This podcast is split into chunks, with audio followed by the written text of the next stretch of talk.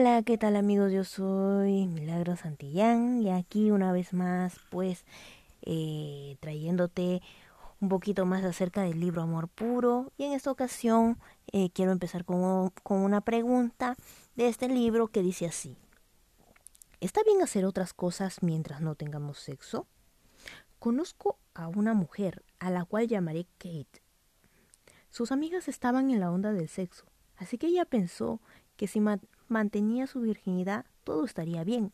Su novio respetaba su, su deseo de permanecer virgen, diciéndole No quiero presionarte a hacer algo para lo que no estás lista.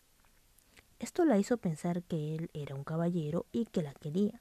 Sin embargo, él la hizo sentir que le debía otros favores sexuales, ya que ella se estaba reservando. Sus amigas le decían que los hombres tienen necesidades sexuales y que ella, si quería retenerlo, tendría que darle algo. Poco a poco, Kate le fue dando todo lo que él quería, todo excepto su virginidad física. Se decía a sí misma que sus amigas estaban haciendo cosas peores, pero igual sabía que estaba siendo usada.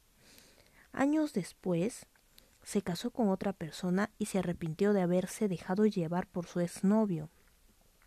Aunque técnicamente no tuvo sexo con él, el enlace estaba presente, también los recuerdos y reproches. Esta es la fruta amarga que nos llega cuando nos comparamos con aquellos que tienen peores estilos de vida.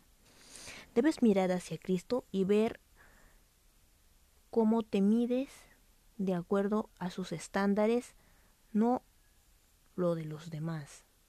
Haz que tu cuerpo, haz de tu cuerpo un tesoro valioso, el cual debes proteger, cuidar amorosamente, un tesoro que solo se debe entregar como regalo en el matrimonio y para el compromiso de amor verdadero para toda la vida, que viene con él es de un amor verdadero para toda la vida que viene con él. Sin embargo, escuchamos sobre experimentar con nuestra sexualidad, pero uno simplemente no experimenta con algo tan valioso.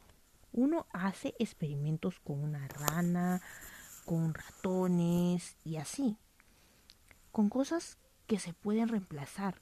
Cuando experimentamos con nuestros corazones y el don de nuestros cuerpos, rebajamos su maravilloso valor.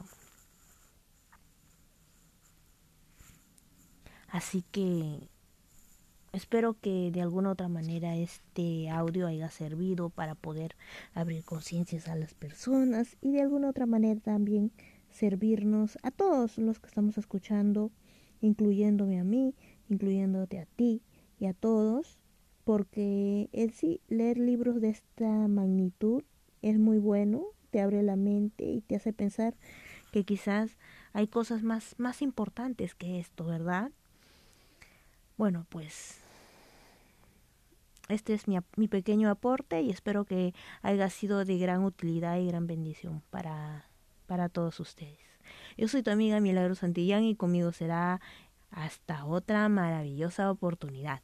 Que tengas un excelente día. Bye.